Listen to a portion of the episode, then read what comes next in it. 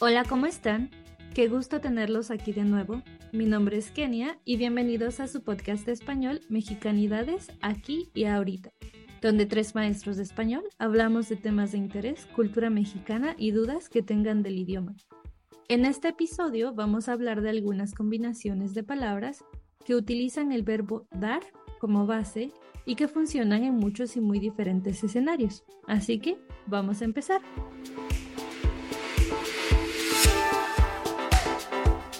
Hola, ¿cómo están? Bien, muy feliz estrenando una silla nueva para trabajar. Ah, sí me habías comentado que querías reemplazar tu vieja silla de trabajo. Espero que haya salido buena. Yo creo que sí. Y si no, pues no importa tanto porque la verdad está muy bonita. Bueno, hay prioridades entonces. ¿Y tú, Quique, cómo estás? Bien, disfrutando del ventilador porque como siempre tengo mucho calor. Mm, dicen que es un otoño algo caliente en Oaxaca, ¿no? Sí, totalmente diferente a otros años. Maldito calentamiento global. Ay, sí, qué triste. Entonces, hoy les compartiremos algunas combinaciones de palabras. Para esto, escogimos expresiones con el verbo dar, que en combinación con otras palabras cambia el significado. ¿Quién quiere darnos la primera de sus frases? Yo inicio. Mi frase es dar asco.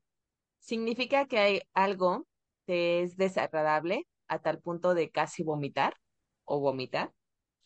Por ejemplo, cerca de mi casa hay un lugar donde los sábados venden taquitos, pero todo el aceite que queda de la comida lo tiran al piso.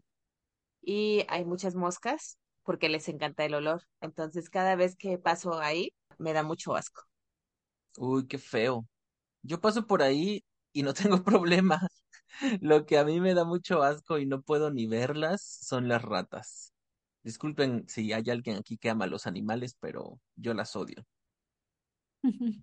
Entiendo. En mi caso, algo que me da mucho asco es limpiar los restos de comida. Pero bueno, tengo que lidiar con eso ya. Quique, ¿cuál es la palabra que nos quieres compartir?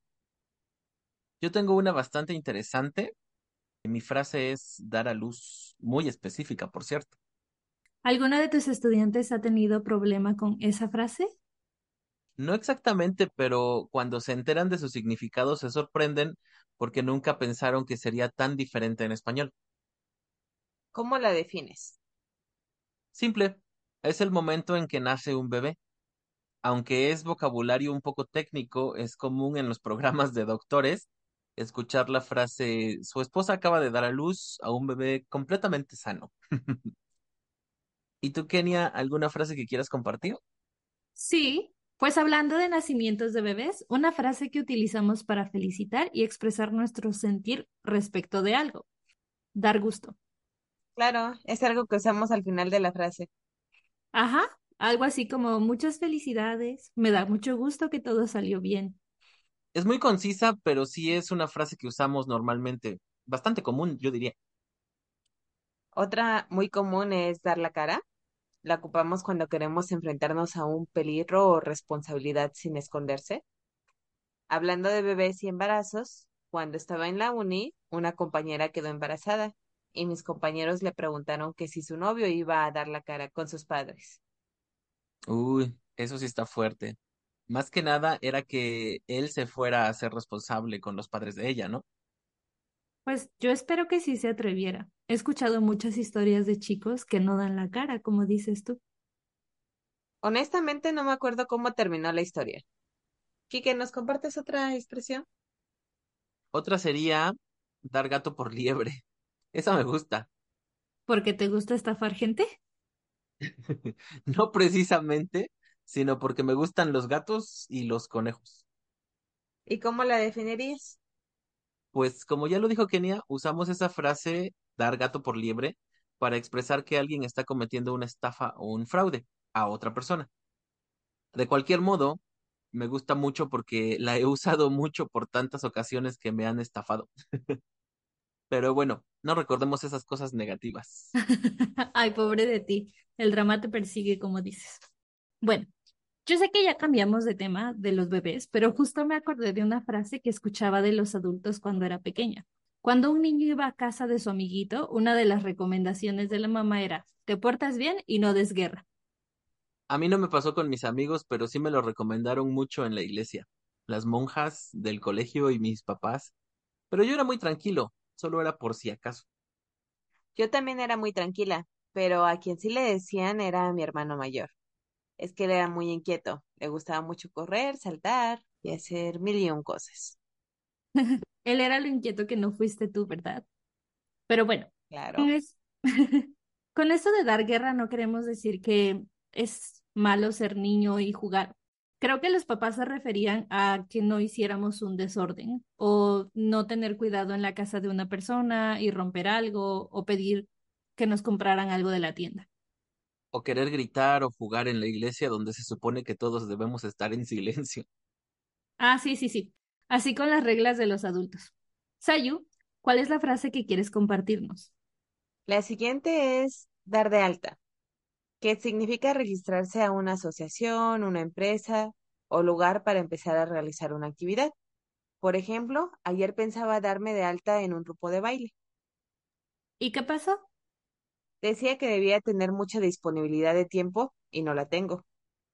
Quique, ¿dónde fue la última vez que te diste de alta? Yo pienso que en la oficina de impuestos. Y una semana después perdí la contraseña de mi acceso y tengo que regresar a la oficina de impuestos ahora. Bueno, sí, tienes que volver a hacer otra vez las largas filas. Sí, pero bueno, vamos con la siguiente frase que les traigo.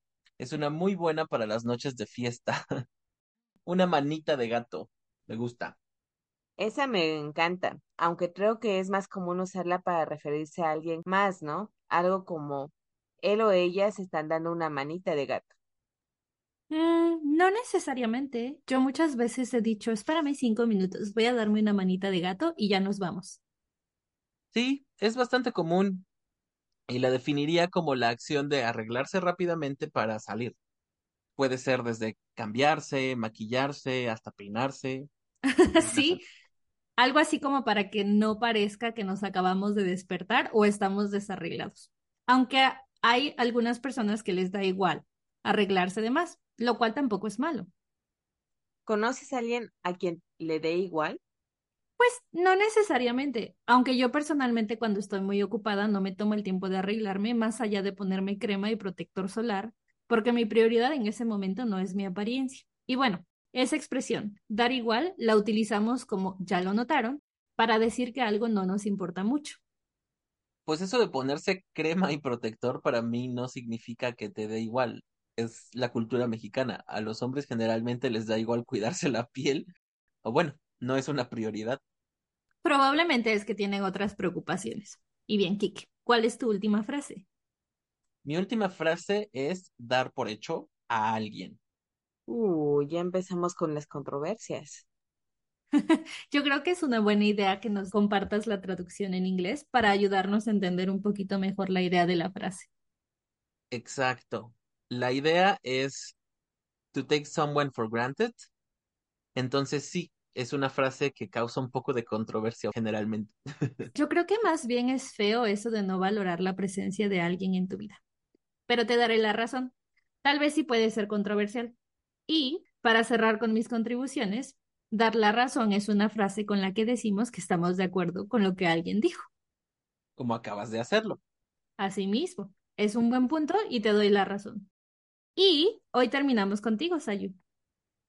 Claro, la última frase sería dar a conocer. Es hacer público algo o informar. Por lo tanto, nosotros les dimos a conocer todas estas combinaciones con dar. Ese es un muy buen ejemplo. Nosotros los más informadores, ¿eh? Bueno, como siempre, ya saben, muchas gracias por llegar al final de este episodio y a ustedes, Kike y Sayu. Gracias por acompañarnos y nos escuchamos pronto. Muchas gracias, nos estamos escuchando. Nos vemos pronto. Bye.